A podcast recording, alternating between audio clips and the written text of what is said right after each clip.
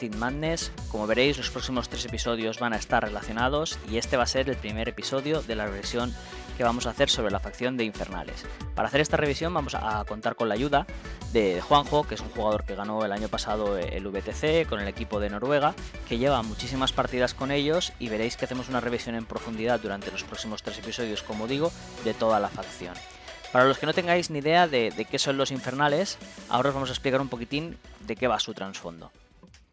Los infernales son una facción que salió a mitades del año pasado, que por trasfondo son una facción que viene a destruir el mundo, y aquí viene esta pequeña explicación del trasfondo de infernales. Básicamente os tenéis que centrar en, en que en el pasado existían tres dioses, entre ellos Menoz, Morrow y Tamar, ¿vale? Menoz tenía la idea de que la humanidad no podía alcanzar la iluminación ni la salvación sin la ayuda de un dios, mientras que Morrow y Tamar eran dioses menores, eh, gemelos por trasfondo, que tenían otras ideas un poco más diferentes a, a, Menoz, ¿vale? En un momento de la historia llega una invasión que se llama la invasión de los Orgoth y empieza a destruir a la humanidad. Y Menoz, en su gran mayoría, empieza a combatir a los Orgoth, pero va perdiendo la batalla. En ese momento, Tamar y Morrow hablan entre ellos y Tamar le propone a Morrow, oye, ¿y si voy a hablar con los infernales para que nos den algún tipo de ayuda para la humanidad? Y Morrow le dice, bueno, hazlo si quieres, yo no me voy a interponer, pero yo no, no quiero. Pero bueno, yo, yo te doy el visto bueno a esto. Entonces Tamar se presenta a los infernales y les dice, quiero que a la humanidad le deis la magia. Y los infernales dicen, vale, ¿y, ¿y qué tienes a cambio? Dice, pues mira, yo a cambio tengo la ubicación exacta de los dioses de los elfos. Y los infernales dicen, vale, muy bien. Dice, pues a cambio de la ubicación de los dioses de los elfos y dos tercios de las almas de los humanos, que cobraremos en un futuro, nosotros te damos la magia. Y es como los humanos consiguen la magia y a partir de ahí empiezan a poder crear córtex de Warjacks, empiezan a poder combatir a los Orgoth y de esta manera expulsan a los Orgoth de Caen y llegamos hasta el trasfondo, hasta el día de hoy, ¿vale? En las diferentes facciones y todo esto. Hay que aclarar en un punto, porque mucha gente se lía, es que los Orgoth tenían armas mágicas también que venían de los infernales, pero eran de un clan, como si dijéramos, opuesto a los infernales que están atacando ahora Caen, ¿vale? Los infernales han vuelto y han vuelto ¿por qué? Han vuelto a cobrarse esos dos tercios de las almas.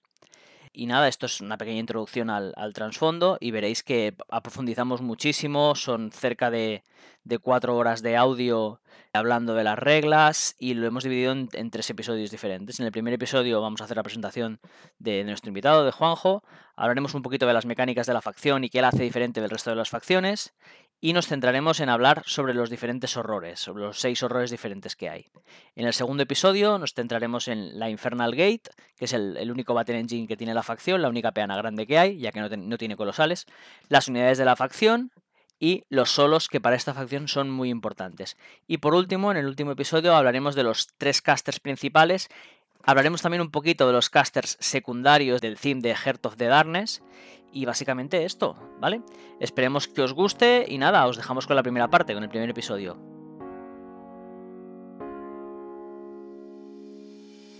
Hoy tenemos a un invitado especial del cual estoy pues muy contento de tener aquí, que es Juanjo.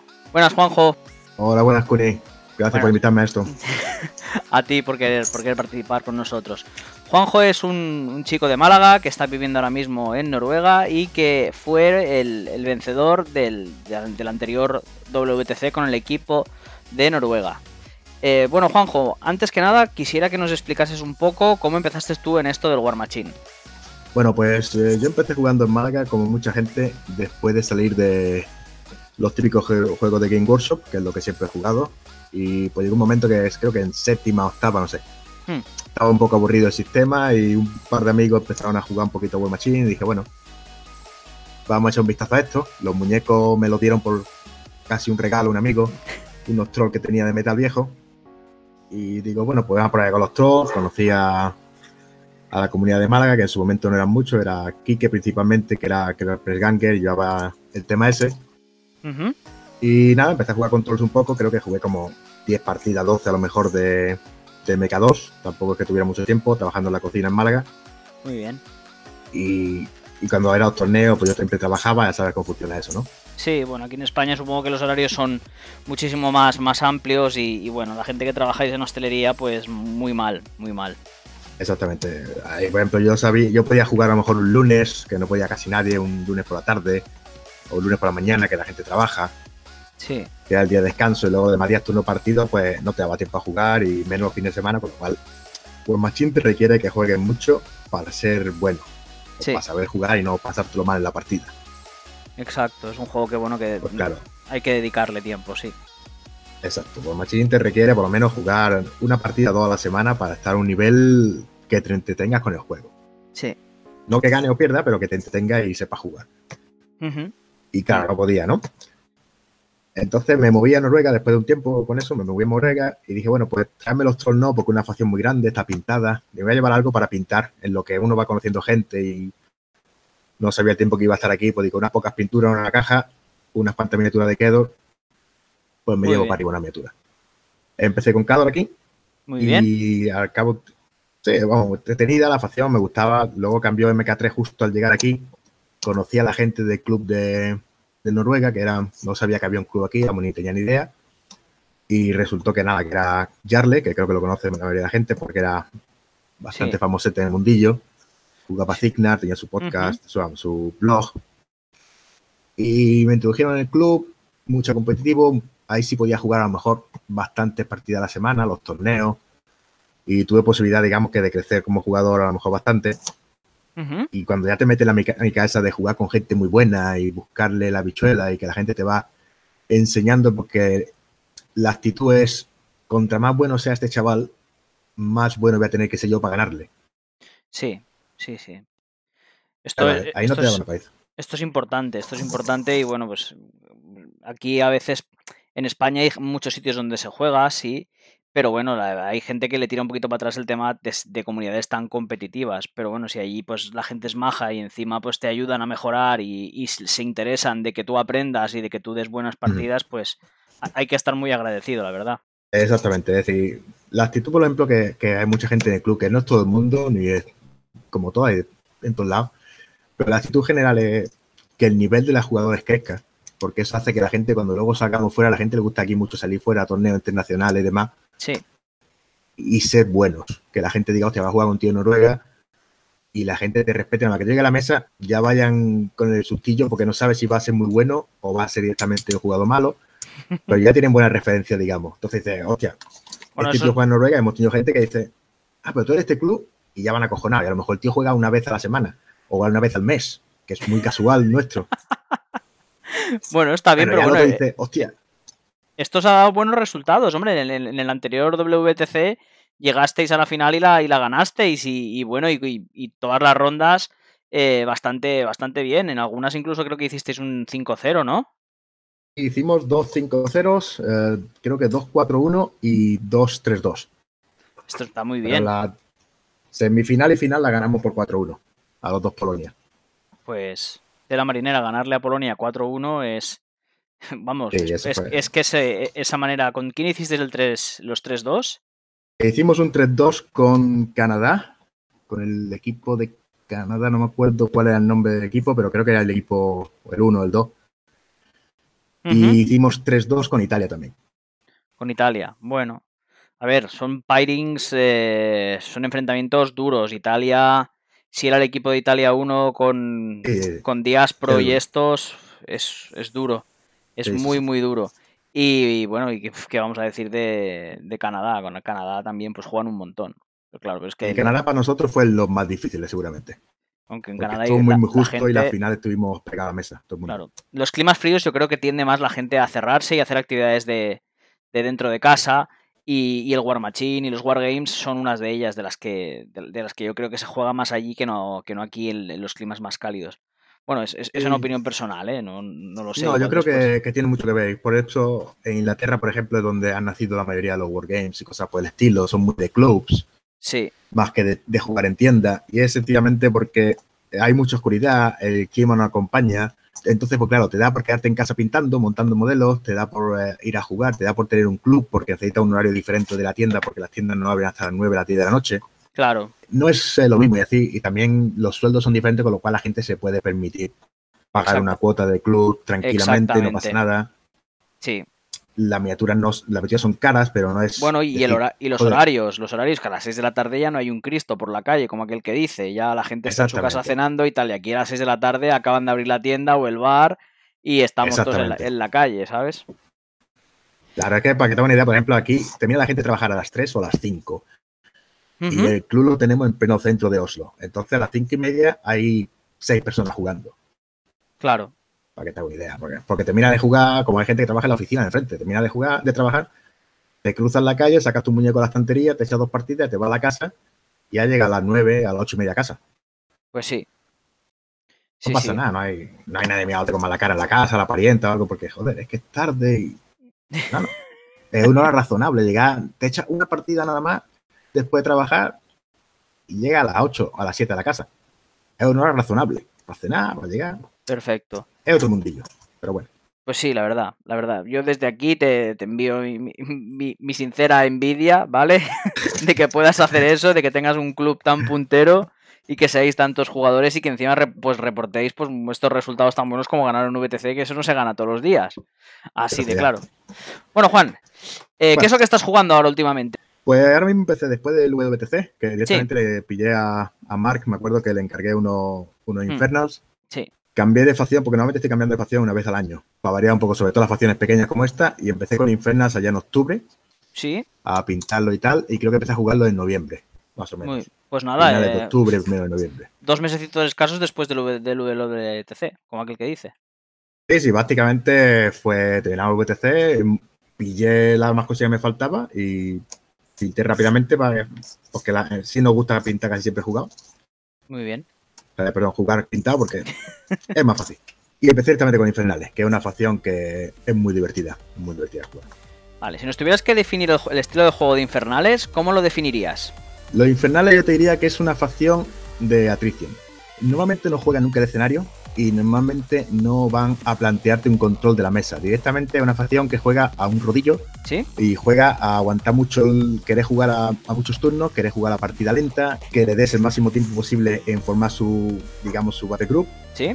Y es una facción que puede amoldarse a lo que el otro tenga directamente, porque no importa lo que tú traigas, lo, siempre vas a poder invocar la bestia que necesitas, siempre vas a tener un caster que tiene herramientas para hacer eso. Mm. Entonces diría que una cosa es una especie de legión por la pegada que tiene y el cañón de cristal, una especie de Cador por el aguante, digamos, que tiene, quizá una especie de antiguo Krix con todos los trucos que tiene algunos casters.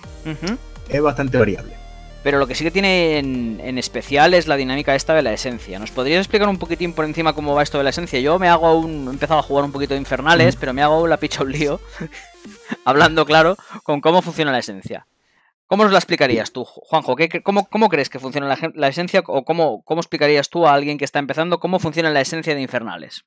Básicamente lo que hago cuando juego con alguien que es nuevo en contra, eh, le explico muy por encima de la siguiente manera. Todos los horrores tienen un control igual que tiene una furia, tiene una bestia. Sí, Empiezan con una esencia en la mesa igual a ese número. Es decir, los pesados siempre tienen cuatro, los ¿Mm? medianos tienen tres y los pequeños tienen uno. Entonces es fácil de recordar porque no varía. Y los que vienen nuevos siempre vienen con uno. Da igual qué modelo sea, siempre va a venir con uno. Después los caster siempre tienen el número que indica su perfil, igual que el foco, igual que la furia, ellos tienen la cantidad que indica y empiezan con eso en la mesa. Todo el mundo Sí. empieza con eso en la mesa como si fueran caster. Te tienes que imaginar que cada bestia es un caster. muy bien. O sea, cada horror que hay en la mesa es un mini, es una especie de caster, porque te- empieza con un foco, digamos, Sí, y va gastándolo para lo mismo que lo, sa- que lo va a gastar un caster. Si va a hacer un, un ataque extra, lo va a gastar. Si va a bustearlo, lo va a gastar. Y si va a hacer algún tipo de habilidad especial, lo va a gastar. muy bien. Ahora, los casters, por ejemplo, no tienen que pagar para cargar o hacer ataques especiales. Los horrores tampoco lo hacen. Mientras tengan, eh, ya lo veremos, los, eh, los anillos, digamos, intactos, el primer anillo. Exacto. Es básicamente lo mismo. Después un caster hace exactamente las mismas funciones que un caster normal y corriente, pero usa esencia. Entonces es el concepto principal. Después la segunda parte es cómo buscan la esencia esta gente. Esta gente no empieza el segundo turno y tú le pones esencia automáticamente. Exacto. Esta gente cada vez que pasa un turno, al final del turno, antes de puntuar, tienen que pagar, todas las bestias tienen que pagar una esencia. Si no tienen para pagarla, se quitan de juego. Son Exacto. remove from play y entonces no puntúan, no contestan no hacen nada, se van. Fuera. Exacto, que esto se le llama el tithe, que se le llama. Exactamente. Es el tithe que le dicen y eso directamente es pagar uno. Sí. Que es lo que, digamos, es al final. Mucha gente, pues bueno, se sobreentiende ya que la mayoría lo hace en el principio del turno del siguiente jugador. Ujú. Mientras el otro va empezando, pues tú lo vas quitando, igual que nadie se preocupa de ese tipo de cosas. A no ser que sea un jugador muy pejiquera, que, no, en tu turno. Normalmente se, se sobreentiende, porque es como nadie dice, ponme el power up y ponme esto y la gente lo va adelantando. Sí. Pero bueno. Entonces, ¿cómo buscan esencia esta gente? Pues el caster tiene que sacrificar un movimiento que sea un mo- modelo, que sea eh, vivo, Sí, que esté en su command, en su control. Formación, si es de una unidad, entonces Sí. lo que hace es hace un remove from play de ese modelo, por ejemplo, un cultista, sí. y el caster rellena automáticamente la esencia al máximo. Muy importante que Si esté en tiene- formación. Si no está en formación, no se puede sacrificar. Eh, Exactamente, tú no puedes matar a un cultista que esté eh, en Cuenca y la unidad esté todo junta. Exacto, vale. Esto O es importante el típico saberlo. truco, Exactamente, el líder se me ha quedado fuera de command de la unidad, no pasa nada. Mato al líder y ahora este lo promoto y así está la información. No, no. Tiene que estar todo el mundo en command. Si lo vas a matar, pues ya se quedan fuera de command porque no estaba. Claro. que es como va cambiando. Ahora, el caster va a pillar toda su esencia y puede alocarle, igual que hace el foco, ¿Sí? puede ponerle esa esencia a las bestias que tienen command. en Y al control. revés, al revés se puede hacer también. Puedes quitarle esencia de los. No, vale, perfecto. Él lo que puede hacer es cortarse, como ¿Sí? un caster normal corriente, se corta para generar eh, furia, igual que un caster de, de hordas, se corta y genera furia. O Vale. lo que hace directamente, eh, esas son las dos opciones que tiene para conseguir, es decir, sacrificar o cortarse. Sí, O tener almas de antes y las almas las, las cambia como todos los casters, ¿no? vale. Por se, esencia. se haría después de, de que se rellenase otra vez de esencia. Es decir, tú dices, si me- y es decir, que lo, gastan- lo ganarías, las almas las ganarías como esencia adicional. Las almas normalmente la ganan siempre que, todo que algo muere a dos de ellos, Sí, la ganan. vale. Y después ya tienen unas mecánicas que veremos según lleguen los horrores, que Vale. algunas se los dan directamente, otros son más cercanos. Hay modelos que le dan almas, pero por lo general la van a conseguir siempre por los horrores, porque ellos no se van a meter tan cerca de- del fregado. Vale. La manera que los horrores consiguen esencia es o el caster se la da, o los cultistas tienen do- dos hechizos, que es uno es añadirle una esencia, que es como un power up. Nos Sí. imaginamos que es un power up, pues van, se mueven y a un tres empower, se ponen sí. esencia. Exactamente. Hmm. Y otra opción es curarlo. Pues básicamente son, lo tienes que ver los, los cultistas como mecánicos, que van y le dan un foco o le dan un, o lo curan.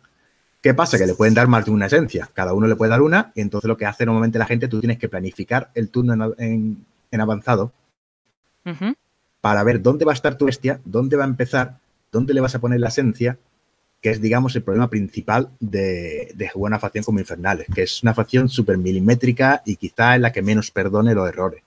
Sí, Entonces, Coincido. el tema de la esencia fundamental es ese. Es nada más que los horrores nunca la pueden ganar, se la tienes que dar con los cultistas o con el caster. El caster la genera cortándose o matando a alguien y son las únicas opciones que tiene de conseguirla. Bueno, y tiene Hermit, que también tiene la regla especial que quita o pone esencia, depende si es enemigo o amigo, Muy bien. a todo el mundo super, a 5. Que Hermit, digamos, es el mejor solo que tiene la facción, por ejemplo. Sí, bueno, es casi un auto-include en todas las facciones de Infernales, por lo que tengo visto. Eh, yo te diría que en el tema este de Dark Heart of. Darkness, Oh, perdón. eh, no, eh, Dark Legacy, Dark Legacy, Dark Legacy, perdón, es verdad. en ese, sin todos los solos eh, importantes, digamos, sin el quinteto de solos, que creo que es, Sí, van a ir todas las listas. Va a ir Hermit, va a ir la princesa, va a ir Hawk, va a ir Rocket y va a ir Runewood. Eso van siempre. Y Hermit, sobre todo, es el último que vas a sacrificar, por ejemplo. muy bien. Y otra, otra regla importante que tienen los, los infernales, que también estaría bien que nos la explicases, Juan, para que la gente se haga, se haga una idea, es lo de, lo de sumonear.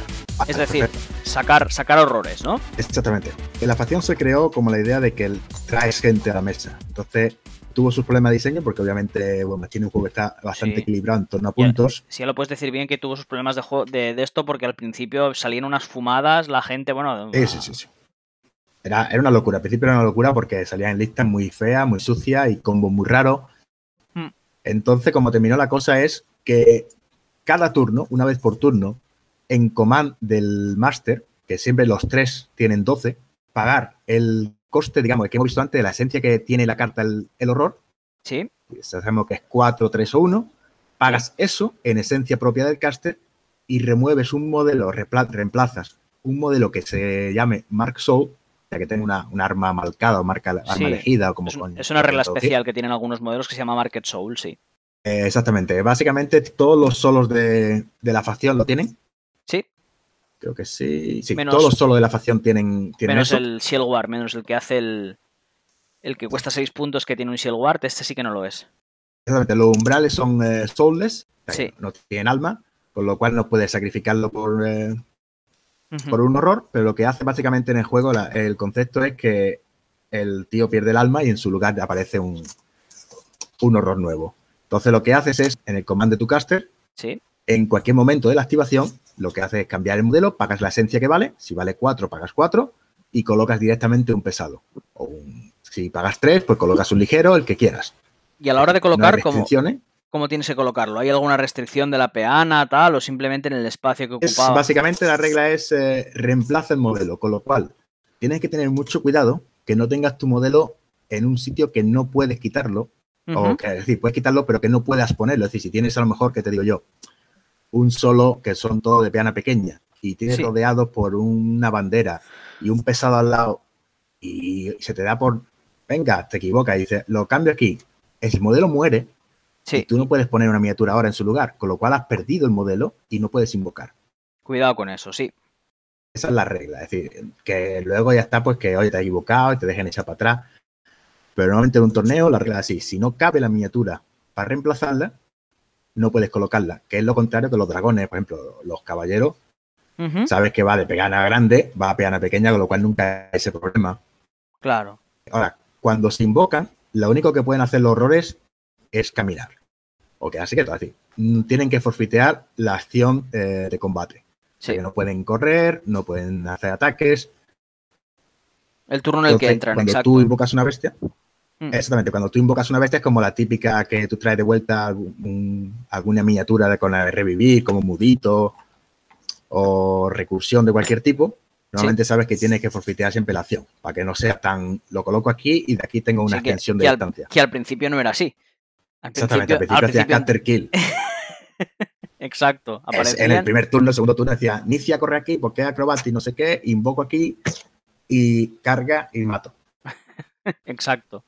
Exactamente, decía, pues de, de inicia a tu caster tiene que haber 32 pulgadas, si no está muerto.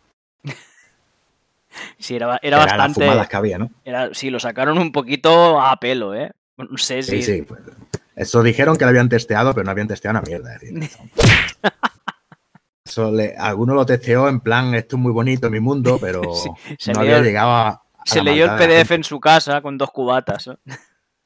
Sí, sí, eso fue, fue un desastre, ¿no? O sea, bueno, lo que tiene que hacer directamente tiene que forfitear eso y Sí. ahí entra en juego la ventaja y la desventaja. Es decir, cuando tú invocas algo, tienes que calcular que ese turno no va a hacer nada Claro. y tienes que calcular dónde vas a ponerlo de manera que le puedas poner esencia, porque va a venir Claro. con una. Y cuando termine el turno va a tener que pagarla. Entonces, si lo mandas muy lejos y no tiene el ocultista cerca o se va fuera del control del caster, Sí, esa bestia va a morir al turno siguiente. sí. Lo mandas muy lejos y le pueden cargar y tal, pues lo que ha hecho invocarla para que otro se la cargue. Porque en verdad son bastante blanditos los pesados, ¿no? Ya lo veremos. Sí. Coincido, coincido con todo esto. El tema es siempre, y la ventaja que tiene es que puedes reaccionar a la mesa con mucha movilidad realmente, porque si por un lado te están entrando, a lo mejor te han cambiado de ritmo, por un lado te está entrando, te ha fallado algo, una unidad grande o un par de pesados, lo que sea, puedes correr un solo que se va a convertir luego en un pesado tuyo. Y donde tenías nada más que un pesado, te encuentras con tres cuando ellos llegan. Sí, ventaja que, por ejemplo, tiene lo de la invocación. Aparte que, obviamente, eh, tú empiezas la partida como hoy mismo que he jugado una, empieza una partida con cinco tormentos en la mesa y terminas con eh, seis tormentos y cuatro desolatos. O sea, estás con 10 pesados en la mesa. tela. Tela, marine- tela marinera. Exactamente, han ido muriendo y tal, no los vi la, en la mesa, pero creo que tenía la mesa tres al final y al otro le quedaba, creo, dos. Hombre, pues claro, creo dos contra 10 tormentos. ¿Y qué caster llevabas tú? Estaba jugando Molamos. O modamos. Sí, No sé Era, por qué. creo, dos con eh, eh, bastiones, que querían probar bastiones, un Judicator, Severius, un Dervis, un Arconte, eh, los dos guardianes, estos que no se mueren nunca. Y creo que el otro, el Guarder también, el que es cliente y le protege. El Coro y ya Gravus y los típicos solo, ¿no? Sí. Con el Defensive Strike, que es bastante bueno, y la dote de Creos y todo. El intercambio que puedes hacer de muñeco con los trucos que tiene y la armadura que vas con 21 a disparo y a melee. La sinergia, es decir, un, tormento se carga un Judicator el solo, si te descuida. Si lo juegas bien, sí. Si lo juegas bien, sí. Pasa es que, bueno, eh, tienes que jugarlo bien. ¿eh? Tienes que, es un bicho de, de, de PO 17. Exacto. Ahora, si tú le metes tu sinergia y le metes un spray y tal, pues ya se te va a 22. Si le mm. metes Hermit, que ya si el otro se equivoca, pues ya te pones tú tranquilamente en 24. Pues sí, pero hay que saberlos, hay que saberlos jugar. Exactamente, son muy débiles. Es decir, con que te peguen dos defensive strike, hmm. te van a matar pesados y te descuidan. Muy bien, Juanjo, y una pregunta. Eh, si tú tuvieras que decir a alguien, tuvieras que decir, imagínate que tú eres un tendero y alguien que está dudando entre varias, entre varias facciones, ¿vale? Tú le tienes que decir por qué jugar infernales, por qué, es el, por qué crees que habría que jugar infernales o qué, o qué es, qué, es qué motivación puede tener a alguien jugar infernales. Yo te diría que infernal es una cosa que nadie eh, así que nadie tiene, no, es una facción que no es la típica, con lo cual te va a divertir porque juegas a algo que la gente normalmente no juega. Y tienes una facción que es totalmente diferente el tema de plantear el juego por el tipo de la esencia, por todas las sinergias que tiene. Y si eres un jugador que te gusta organizar un caster kill o que te gusta jugar una partida con planteando trampas y movimientos y anticipándote a cosas, es, una facción perfecta para ti. Si eres un jugador que dice, no, a mí lo que me gusta es ir para aquí y que no esto dispare y, que otro tenga que venir y tal, entonces no. Pero si lo que tú quieres es donde que el otro no sepa lo que vas a hacer porque tienes muchísimas posibilidades como tiene Zaterot, que te puede mover los muñecos 5 pulgadas antes de que directamente se activen, por ejemplo. O tienes eh, Agathon que directamente puede hacer un caster kill o matarte a todos los solos en un turno, como te descuide. Es una facción muy chula para esto. Y aparte que diga, puedes ya después, a, modo de pintarlo, pues puedes pintarlo como te la gana. Es decir, pueden ser demonios, puedes eh, meter el otro tema y adaptar los colores, los emblemas a lo que has pintado de los demonios. Es decir, una facción visualmente muy buena y el estilo de juego que tiene es muy divertido siempre que te guste eso, la sinergia y te guste mucho el combo. Perfecto. Pues si te parece bien, Juanjo, vamos a empezar a hablar de las miniaturas. Empezaremos por los horrores, lo haremos, los juntaremos por los chasis, ¿vale? ¿Qué opinas del, Desolator? El Desolator es la bestia pesada, que es la de disparo. El Desolator es una bestia que tiene dos, eh, sprays, ¿vale? Todos los. Eh, tenemos tres chasis, básicamente de pesado. Bueno, dos chasis de pesado, perdón. Sí. Tenemos el desolador tormento, que es el cangrejo y el de los sprites, y tenemos la serpiente. Sí. Eh, los dos pesados tipo cangrejo, digamos, tienen eh, velocidad 5, que no es una locura, no son Pathfinder, pero ninguno de los dos se puede, se puede derribar. Son steady. Exactamente. El Desolator, como todos los horrores, tiene Sight, que está de puta madre, ya lo sabemos. Sí. Corrosión, que tampoco una cosa que bueno. Es Soulless, que está bastante bien en algún tipo de, cruces que hay técnicas anti-Soulless ahora mismo. Como puede ser los Lamenter y tal. Matt y Rat 6 que es bastante bueno para una bestia mixta, porque no es realmente una bestia de disparo. Tiene spray, ¿vale? Que tiene dos sprays. Sí. Y dos ataques iniciales. Pega bastante blandito. Veréis que todos los horrores, digamos, tiene un POW bastante regular, que es máximo 17, que no es nada del otro mundo, porque todos los casters le pueden dar un, más 2 fácilmente, algunos un más 5 fácilmente y un más 7 se lo pueden dar todos casi. Vale. Entonces ya con todos los bonos se va muy arriba, lo que hablamos de la sinergia. Entonces el Desolator, ¿qué tiene? Desolator tiene dos sprays de, de spray 8, ¿Sí? que es POW 10 nada más, que es efecto continuo corrosión. Y, la ventaja que tiene, tiene una regla que se llama eh, el Withering Death, que lo que hace es los modelos impactados, a no ser mm. que tengan muy dada corrosión, sufre menos 2 por armadura. Es decir, básicamente es un debuff o un buff a tu, a tu POW y tu armadura. Exacto. Entonces, directamente, si es un POW 10, pues siempre va a ser un POW 12, el spray, que es lo normal para todos los sprays que vemos por ahí. Exactamente. Y teniendo asalto, básicamente te va a hacer a 16 pulgadas, te va a poder meter un susto. Pues sí. Eh, hay que tenerlo en cuenta porque es la manera que tienes en muchas listas de matar un caster. porque 16 es el mínimo que van a llegar con los sprays. Luego hay trucos para que avancen un poco más. Si le metes eso al caster, que todavía puedes bustear el, el asalto aunque te quedes fuera de melee, Ya va a tener un menos 2 de armadura al caster, que ya tienes un caster fuertecito para que aguante después. Entonces, es el principal truco que tiene. Vale 14 puntos, que no lo miréis porque es un pesado que no mete nadie en la lista inicial, en el Battle Group. Sí. Porque es el, siendo el más caro, es, y es además tiene una regla especial que se llama Anatema, Que que lo que haces cuando me gusta tú mucho. reemplazas ese, es muy bueno, muy bueno.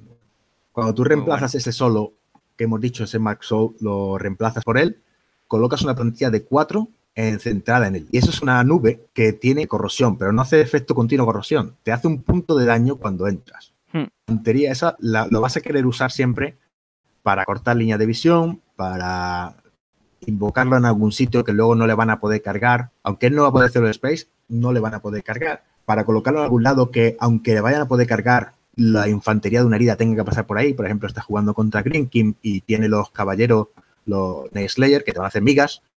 Tú Sí. le colocas eso ahí y dices, bueno, si me quieres cargar, cárgame. Todos los que entren aquí van a morir. Es decir, es una, una regla muy, muy buena porque no se fija ni en armadura ni nada. Es un punto de daño y a tu casa. Aparte que es eso, que lo puedes mover después y esconderlo allí detrás. Exactamente, tú lo invocas, que es el, el tema, tú lo haces, mueve la- el bicho, lo, lo invocas ahí, dejas la plantilla y él se pone exactamente detrás, Y ya sin está. ningún tipo de problema. Incluso mm, jugando con la puerta, Road to War y demás, puedes ponerlo donde te la gana. Sí, O sea, sí. que, son cosas que hay que tener en cuenta. Eh, Él se puede poner donde sea, Pues sí. pero lo principal es que se va a poner una nube ahí donde tú tenías previsto llegar. Y es una nube mm, difícil de predecir para el otro jugador. Y tú lo ves como una bestia de no poner nunca en el, en el Battle Group porque cuesta 14 puntos y sí invocarla. Exactamente. Es que si, si la invocas tiene el anatema, que es lo que te gusta realmente de la carta esa, Sí. porque el, el bicho es bueno, pero no es ninguna maravilla, ¿no? Pero el anatema es muy bueno. Y después que vale 14 puntos. Sí, claro, si puedes hacer un No intercambio de, meter. de un solo de 4 puntos por Exactamente. 14 ganas 10 puntos. Es que es así. Exactamente, el primer turno, pues luego miremos ejemplo de listas. El primer turno, este señor va a ser un, eh, un rec que va a correr para adelante, se va a poner a 9 de los cultistas, se va a convertir en un de esto.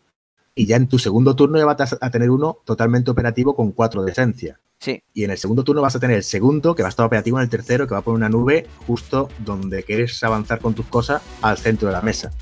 Ya te estás protegiendo, ya estás molestando ahí. pasamos al siguiente horror, que en este caso yo hablaría del tormento.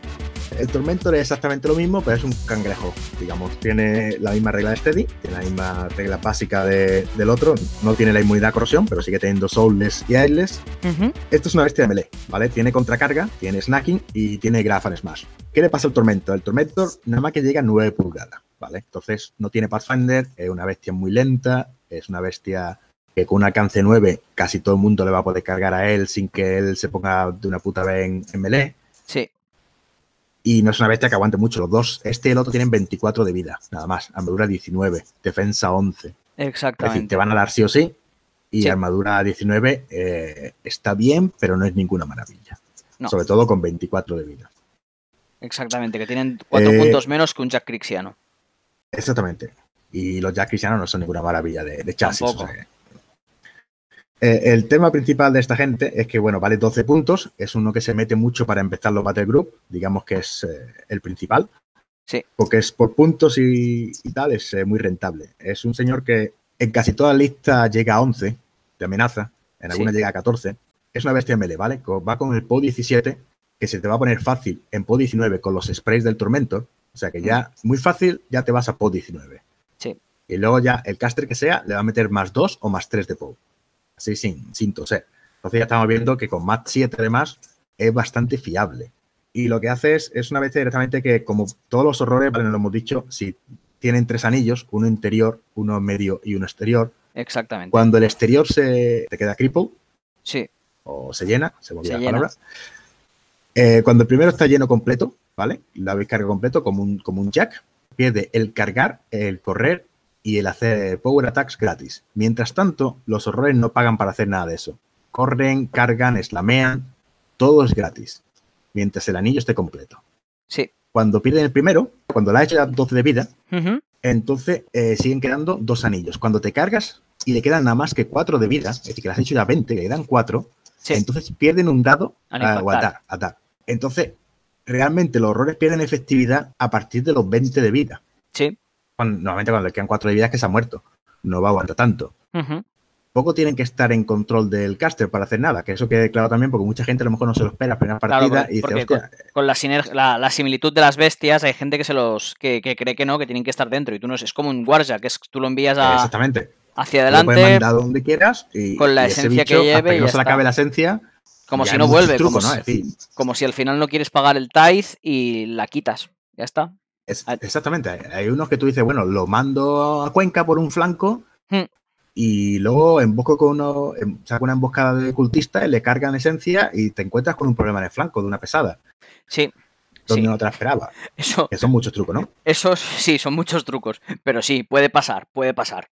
Sí, yo lo he hecho, son cosas que yo lo he hecho y, el, otro, el otro debe de flipar de esta bestia que yo pensaba que se iba a ir al final de turno porque no tenía nadie para darle de esto.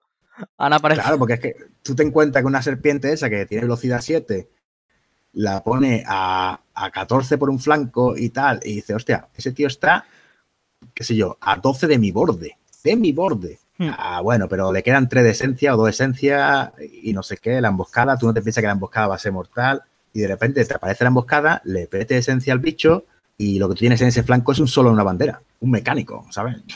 Hmm. Y no tiene que matar más para compensar, es decir, estás perdiendo un solo matando un mecánico, ¿no? Estás anulando el, escenario que es uno de los problemas principales de los infernos, ¿no? Eh, bueno, pues no lo debíamos. El, el Tormentor es la bestia principal de Melee, ¿vale? Reparte como Dios. Con el MAT 7 mm, va bastante seguro, casi siempre se le puede dar más 2 de MAT a cualquier horror, ya lo veremos. Sí. Y con el Graphic Smash, eh, ya sabes cómo va, pues directamente si impactas los dos primeros puedes lanzar para limpiar la bandera, puedes eh, noquear de un cabezazo. Y el snacking, pues cojonudo para evitar un poco la. Es buenísimo, es buenísimo. Sobre todo la. Exactamente, sobre todo para evitar la recursión o, evitar que los solos típicos cojan almas y demás. Y la regla estrella de los tormentos para mí es la contracarga. ¿Vale? Contracarga, ¿por qué es buena? Porque la contracarga en esta facción casi siempre vas a estar en Tactician. Eso significa que va a poder pasar a través de tu modelo y evitar las contracargas que no te espera es muy difícil. Sobre todo cuando a lo mejor tienes como, como damos cinco tormentos en la mesa, es muy difícil enganchar alguno sin que te contracarguen dos o que te contracargue uno y encima la sinergia se activa en tu turno también. Pues sí. ¿Sabes? Te digo al tener el Tactician, pues fácil que te carguen dos o tres tormentos de golpe y ese Jack que tú pensabas que hasta ahí estaba seguro, pues, pues no. Y sobre todo por el tema escenario, porque muchas veces tú dices, bueno, este, el único que tiene ahí es este. Y todo el mundo sabe jugar, sobre todo los buenos jugadores, todo el mundo sabe evitar la contracarga, ¿no? Sí. Y, se acuerda de ella, pero claro, hay tantas contracargas, hay tanta, tanto ángulo y la partida, el reloj también cuenta mucho, mete mucha presión, hmm. que tú en un momento dado vas a decir, pues este va aquí, y donde no te lo espera, el tormento de al lado va a contracargar a través de él en un solo que luego tú colocas en una bandera, en un solo que corre al lado de lo que has matado, en lo que sea. Y te encuentras que la zona que estaba lista hay un, hay un, hay un bicho ahí. Y encima, o te encuentras como ha hecho yo partida, mueves tontamente, al final dices, ah, este aquí, contracargo. Y el otro se queda, ah, vale. Pero es que has contracargado justo para luego con un Ghostly y ponerte en la cara de su caster. Sí muchas variables que tú te tiras todo el turno meriendo. Mi caster tiene que estar a 14 de este horror. A 14 de este horror, venga, venga. Y de repente ha contracargado y se ha puesto a 8. Anda. Totalmente de acuerdo, que bueno, que te sirve para, pues, para cambiar la métrica de la partida, de que el otro tenía controlada, de que no se tenía que meter con el caster de. Claro, si ya lo he activado, pues el siguiente turno es te tiro Gosly, voy para allá y adiós caster. Exactamente, exactamente. Eh, son muchas variables. La contracarga siempre es muy buena, pero con Tactician Hmm. La, contracarga es tremenda, es tremenda. Muy bien, y, si tuvieras que elegir a la hora de invocar, ahora que hemos hablado del Desolator y el Tormentor, que yo son las, creo que son las bestias que más se invocan, eh, ¿cuál de los dos? ¿O depende? Yo directamente invoco siempre, el 99% de las veces, los dos primeros turnos Desolator. Y los siguientes, Tormentor o un Desolator más. Pero normalmente, para que tengan una idea, tengo 7 Tormentor y 3 Desolators en mi colección. Está bien, sí, yo también. Yo tengo 7 Tormentors y tengo 4 Desolators. Y, o sea, no sé por qué el 7, pero creí que era un buen número. 7 turnos, un Tormentor por turno, digo, pues es lo lógico, tener 7. Y de Desolators, pues no sé por qué, compré 4. Pero, pero sí, lo que pasa es que yo de hecho, he jugado solamente dos partidas, ¿eh? Y simplemente a probar a ver qué, que es lo que iba. Y, directamente pensaba que era más, que era más rentable por, condicionar la mesa con, el, con la contracar, sumonear Tormentors. Pero sí que me doy cuenta que el Desolator es que es muy necesario. Las Sí. nubes son muy buenas para controlar las cargas, las nubes son buenas para, para ese punto de daño, sobre todo con algunos con muy alta defensa o con una armadura muy alta, Hmm. como Flames y cosas por el estilo, pero que tienen nada más que una herida, las nubes le destrozan. Y son muy buenos también para el tema del, del debuff, es decir, un, desol- un Tormentor, pues sí, vale, es POW 17, no Sí. es ninguna maravilla. No. Pero si le mete ya un spray que es bastante fácil de dar, ya está hablando que va a un POW 19 fácil. Sí, sí. Si no, Sí, ya sí. te tienes que meter con el caster, meterle un exciting touch, meterle una sinergia. Ya son otros números. Pero con un spray tan simple como un strike a 16 del desolato, ya tu pesado va a ser 19. Sí, la cosa cambia. Y bueno, y el hecho de que tengan mat de que tenga mat 7 el, el Tormentor lo hace pues que no necesites demasiados, que, que sea muy, muy fiable. Yo creo que es, que es muy buena bestia y, y el combo de las dos eh, está muy bien, está muy bien conseguido. Pas- sobre todo, verás que, por ejemplo, Homodamus eh, juega Tormentor y Desolator Sí, casi siempre. Y después Zaterot mm, va a jugar casi siempre lo mismo y alguna Snake. Y Agathon te está jugando casi que lo mismo, alguna Snake y, y basado en Tormento y en Desolator. No, nunca vas a ver eh, demasiada serpiente. muy bien. Pasamos a hablar ahora del Soul Stalker, de la, de la serpiente, como, como dices tú. Lentita. La bicha, quizá la más mala de todos los horrores que tenemos, es muy rápida, es una, tiene velocidad 7, tiene mat 6, es la única de todas que es Pathfinder, que los Sí. demás no son Pathfinder y siendo lentos es horrible, y tiene stealth, ¿vale? Que, pero bueno, hoy en día hay mucho LSAT en todos lados y si no está el objetivo y si no están unidades que te lo dan, Sí, pero está bien que lo tenga. Ya hay que gastar recursos en, en lo que quiera dispararle, en recursos para que le den. Es una bestia que tiene un POW 15, tiene do- dos iniciales, tiene un POW 15 que es el mordisco y Sí. la cola que es un 13. sí. La regla especial es que con la cola, si te impacta el primero, los demás automáticamente impactan. Y después eh, tiene un par de reglas más, que es la serpentina, que básicamente ya sabes cómo va, que no, no puede hacer trample y no se puede noquear y, y lo típico. Y no puede hacer slam. Que bueno, que le limita un poco, digamos, la distancia de, de carga, no hay trample ni truco. Bueno, sí, pero con la tontería, las tres veces pesadas no pueden ser knockdown. Exactamente, ya tienes que. Las tres pesadas nunca pueden ser knockdown, que tampoco importa porque ya veremos Balin Hawk, que aparte Tactician te da no knockdown a toda la facción. Sí. Es muy raro ahí, juntándole el- el- la contracarga, juntándole no knockdown Mm. y tal, y Isle Side, pues ni te pueden dejar ciego ni te pueden derribar, entonces las contracargas están ahí jodidas, ¿no? Sí.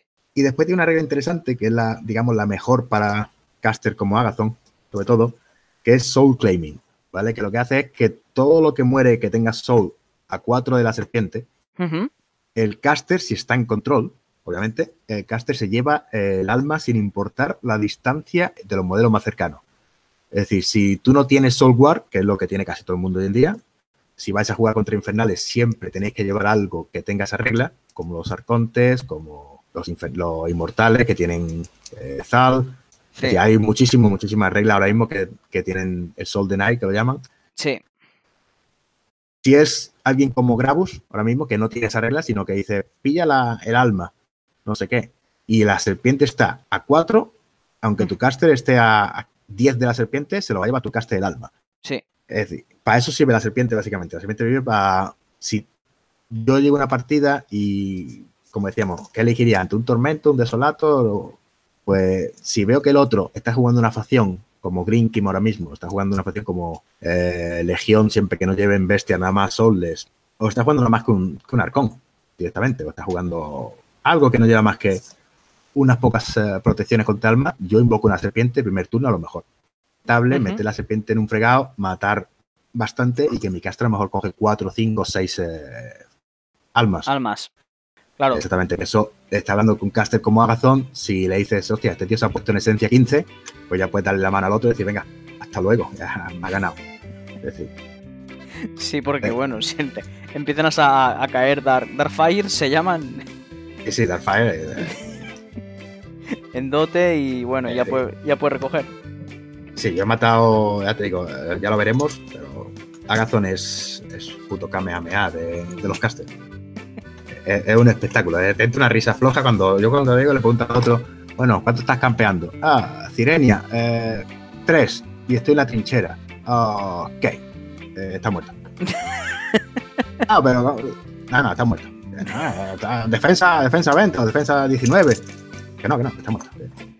Sí, porque Porque le mete el desbar, le mete la dot y tal, y, se va. Y por este truco es básicamente la única razón por la que quizás se juegue a serpiente, ¿no? Por eso, Sí, porque te interese tener algo que tiene Pathfinder y que sea muy rápido. También son muy buenas, por ejemplo, con algunos casters como quizá eh, Homodamus, ¿vale? Que le da más armadura porque tienen 16 nada más y 22 de vida, ¿eh? Y sí. tienen dos menos que los otros y tres menos de armadura. Claro, pero Y encima, lo bueno de coger almas es que Modamos ya lo tiene de serie. Exactamente, Homodamus ya veremos, tiene Hellhounds que no necesita serpiente. ¿Para qué sirve con él? La serpiente sirve para matar arcontes. En cualquier lista, eh, la serpiente una asesina arconte. Porque tú vas a cargar, le vas a dar eh, el bono de más dos eh, normalmente a, a Matt, que casi siempre lo puedes dar con Runewood, Ujú. toda la carga, busteando. Que bueno, no es maravilloso, va a ser un POW 13 o depende de lo que venga, normalmente un POW 15, tal y cual. Y luego los otros demás ataques que se va a meter, que se va a meter hasta 3 más o 4 más, ya van a ser todos automáticos. Con lo cual no tienes que tirar, ya puedes bustear el daño mejor. Depende de lo que te interese. Normalmente a la serpiente le metes eh, la sinergia o le metes Sighting Touch y el spray y tal, y se pone un POW 19, que Sí. bueno, auto-hit con los arcontes, pues lo matas. Es la, es la manera de matarlo eh, quien dice Arconte dice, no sé, alguna, los típicos modelos que tienen una defensa muy alta. Toca Exactamente. los huevos, Esquivas las defensas altas al poder entrar con el coil directamente. exactamente. Y ya el otro se lo tiene que comer todo. Ya el otro ya las pasa puta. Pero Pues sí, muy, muy interesante.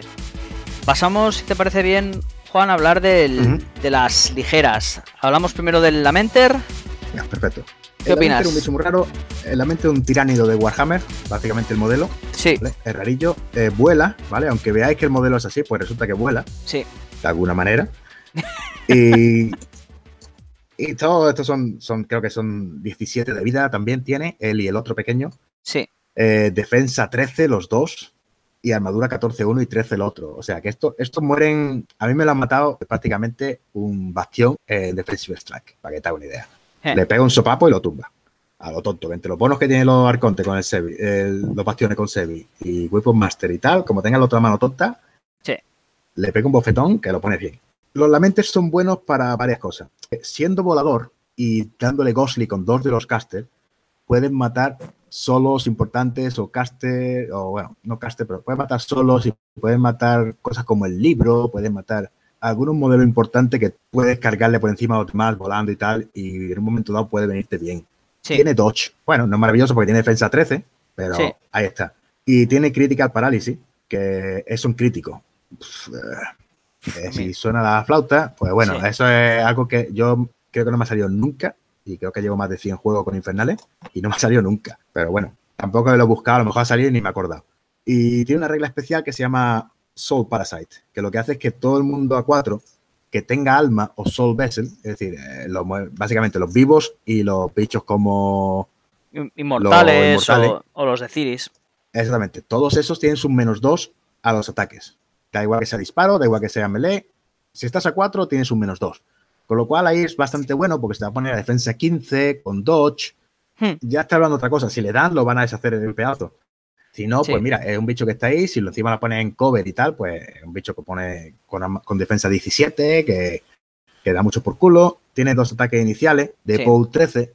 No está mal. Bueno, vale, no vas a matar, como tú puedes a un ligero, no vas a matar un, un ligero de enemigo, no vas a matar un solo gordo, pero va a matar cosillas como mecánicos, solos que anden por ahí perdidos, líderes de unidad como los, los de, los de inmortales. Sí, Para eso sí funciona bastante bien. Yo diría que con el caster que mejor funcionan es con eh, Homodamus y con Nagazo y con Zaterot. Zaterot por la dote y Homodamus porque le da sinergia, ya se ponen con MAT 9 y PO 16, que ya son muy respetables como carga gratis y corre gratis, pues no está mal. Yo lo suelo usar a lo mejor para sacrificarlo, para matar a un Hermit o para matar el libro de Menoth, que, oye, pues mira, va para allá, tres que puede comprar y dos, pues son cinco ataques y luego se va. Pero va a matar el libro. Pues, nada. ujú. Y del Rieker, que es el otro, ¿qué es lo que opinas? Este, este para mí es el mejor ligero Sí. y uno de los mejores errores que tenemos. Es cojonudo, me encanta. Sí, a mí también me gusta mucho. Este, para que hagan una idea, es básicamente como el otro, no, este es una, pero es, eh, no vuela, ¿vale? Pero tiene Gunfighter y es, eh, tiene True Sight, con lo cual no es Sightless, pero básicamente lo mismo. Tiene todavía está jodido por el Concealment, pero da igual. Tiene dos reglas muy buenas. Tiene Wailing, Sí, que es, la es buenísima. no, no puede dar órdenes, y hechizos, que es cojonuda para cosas como lo que hemos dicho, el libro que menos que da mucho por culo a los Infernal es muy, muy jodido para Infernal el libro. Eh, o los inmortales que tienen los trucos, los hechizos que hacen, o no sé, caster que vayan como Butcher 3. Yo un par de veces le he hecho la jugarreta a Butcher de decir, el tío llega y dice, carga aquí, carga aquí, tal y cual, y cuando llego ahí, está de tu caster y hace el hechizo de arrastrarlo, digo, no, está a 5 de este. Está el objetivo y no puede más que, que, el objetivo. Y dice, bueno, porque estoy campeando 6 delante de tu caster y de 3 horrores. Sí, sí. Hechizo a 5. Entonces es cojonudo por eso. No más que por eso, es buenísimo. O se lo pueden meter a, ¿qué te digo yo? A una unidad de Slayers se lo pegas a 5 del líder y dice, bueno, esta unidad ya no hace nada hasta que lo maten. Sí, sí. Es muy bueno, es, eh, es, un bicho muy bueno y aparte después tiene el Ammonizer, que es el disparo. Que también es muy, es muy bueno también. Es muy bueno también. Es decir, el disparo es un alcance 10, velocidad 6, con lo cual está hablando de 16 hasta 18 fácilmente. Sí. Eh, es un solo disparo de POW 13, ¿vale? Contar siempre que POW 13 puede ser 15 porque tenemos el spray del Desolator. Ya estamos con la sinergia, ¿no? Sí. Entonces un POW 15 está bastante bien para un ligero, que es de RAT 6, que igual fácilmente puede ir a RAT 8, tranquilamente, ¿no? Y lo que hace normalmente tiene la Morice que es como un leap, como un electrolip, pero no salta, sino que es a un de tres modelos a cuatro de que hayas impactado se come un POW 10 que no puedes bustear. Es básicamente lo mismo. No se considera un ataque. ¿Para qué sirve esto? Cosas como hoy, por ejemplo, disparas al Judicator, sí. está detrás, por ejemplo, y el arconte que está al lado no recibe ningún bono de cabreado porque no ha muerto de un ataque. Ni tiene venganza, ni recibe bono de armadura. Sí, tampoco. Y el Judicator es súper. Tampoco activa el Road to mm. War de Zateroth. Esto. Exactamente, no te activa tus cosas, pero normalmente, sobre todo, no activa los trucos que tiene el Faithful Masses y no activa la venganza de las unidades, como los. Thumbs, eh, no te activa ninguna regla de esa de dañado, matado, lo que sea, no te activa ninguna. Exacto. Es cojonudo. Porque, no ha sido por un ataque, claramente. Exactamente. Estás hablando que, bueno, pues es un disparo nada más, pero que potencialmente pueden matar cuatro tíos. Entonces, es la manera que tienes de jugar contra listas de mucha infantería, como los de un River. Están mis cuatro unidades de un River, que son un problema para los, los tormentos porque los deshacen. Y tú dices, bueno, pues aquí tengo mis Freaker y puedes disparar una vez, Ancillary Attack, puedes disparar dos veces, pues tengo dos, pues son cuatro, puedo hacer 16 muertos potencialmente este turno. Sí. Así, fresquito. Sí, sí. Entonces, es un, es un bicho que es muy bueno, muy bueno. A mí me gusta mucho, ya, te, digo, yo lo he probado y bueno, es obligado la que invocas con Regna el 100% de las veces. Sí, sí, sí. Yo casi siempre el primer turno es un Striker y lo raro es que traiga, a lo mejor, a lo mejor en un turno traigo un Lamenter si tengo una dote o, merece mucho la pena para matar algún solo muy importante, si no, el Shrieker, porque es que el Shrieker es cojonudo, hace todo. Muy bien, y ahora nos quedaría hablar ya pues del, último, que creo que es el Foreborder, ¿verdad? Que es el... el El amigo este, un testículo volador, ¿vale? Sí. Es un, un huevo volador. Sí. Sí, hay gente que lo pone mirando por un lado, gente que lo pone mirando para otro, porque ni Dios, creo que ni Dios. lo diseñó no tiene ni idea. No sabemos para dónde va, es verdad. Sí, es verdad. Eh, no, tentáculo para adelante, no, tentáculo para atrás. Pues, pues, no sé. Esto nunca lo vas a invocar, ¿vale? Vale cuatro puntos, es de papel, porque tiene defensa 13, armadura 10. Sí. Y tiene como 14 de vida, creo que era, no me acuerdo. Pero una cosa así. Y un ataque de mierda de, de 9. Sí. La cosa que tiene es que es un, es un que sirve para esto. Tiene una regla de cuando lo invocas, si algún día te hago invocarlo, lo puedes colocar a 3 de donde estaba el Mark Soul. ¿Vale? Y le sacaron una regla después del CID, usarlo para chanalear hechizos cuando lo has invocado. Es decir, en el mismo turno que viene no puedo hacerlo, porque en verdad que era bastante convero eh, que tú corrías con Nicia. Sí. Y venga, corro con Nicia, eh, ya estoy a 14 de tal, probar deployment, invoco esto, esto corre, 12, pues ya son 26, y Saterot va y me mete desde 26 pulgadas de inicia, me mete 5 hechizos, 6 hechizos. Entonces la gente dijo, esto, esto, palabras mayores. Con lo cual no, nunca lo vas a invocar. ¿eh? Normalmente vas a ver uno en mesa con Saterot y dos, tres con Nagathon. Ya está. Sí. Egna, algunas veces, si ha necesitado realmente la esencia para hacer cosas y está muy desesperada y tal, eh, lo puedes jugar por tal de invocar algo porque es, eh, es gratis para contestear y que sea o pillar alguna zona. Exactamente, para contestar una bandera, para contestar una zona. Bueno, pues al fin y al cabo algo, tiene que matarlo, con lo cual si consigues que vaya un solo de cuatro puntos a matar a este bicho. Sí, imagínate yo que sé que te has gastado los cinco de, esencia de Regna y pues tienes la, la, gate cerca, pues este te saldría gratis, ¿no? Exactamente, es decir, por ejemplo, por ejemplo, por ejemplo, antes de ayer, una partida antes de ayer contra Círculo, yo tenía, usé Regna porque me interesaba mucho eh, un Dark Seduction para mover el Lord de Fist. Sí. Y necesitaba también el, el Deceleration para el pájaro, porque si no el pájaro te va friendo poco a poco, no es muy fuerte, pero te va haciendo daño. Entonces, armadura 21 ya es otra cosa, ¿no? Sí.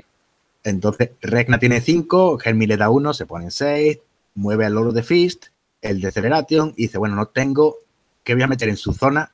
Que lo va, lo, lo va a hacer polvo en un momento. Sí. Que voy a meter ahí que, que, que conteste este turno. Creas ese gratis, porque si estás a, a 8 de la, de la puerta, lo crea gratis Sí. Y lo pone directamente en su bandera o en su zona. Dice, venga, va aquí, a su zonita y fuera. Y sirve para eso, es decir, para, para ir y contestar. Sí. Y ya mátalo en tu turno, no me ha costado esencia traerlo y bueno, es lo que hay, ya son opciones que tiene, ¿no? Sí, sí. No, no, sí, me parece genial. O sea, si es que es un buen uso. Es un buen uso. Es encima es gratis. Es que es gratis. Exactamente, es que es gratis.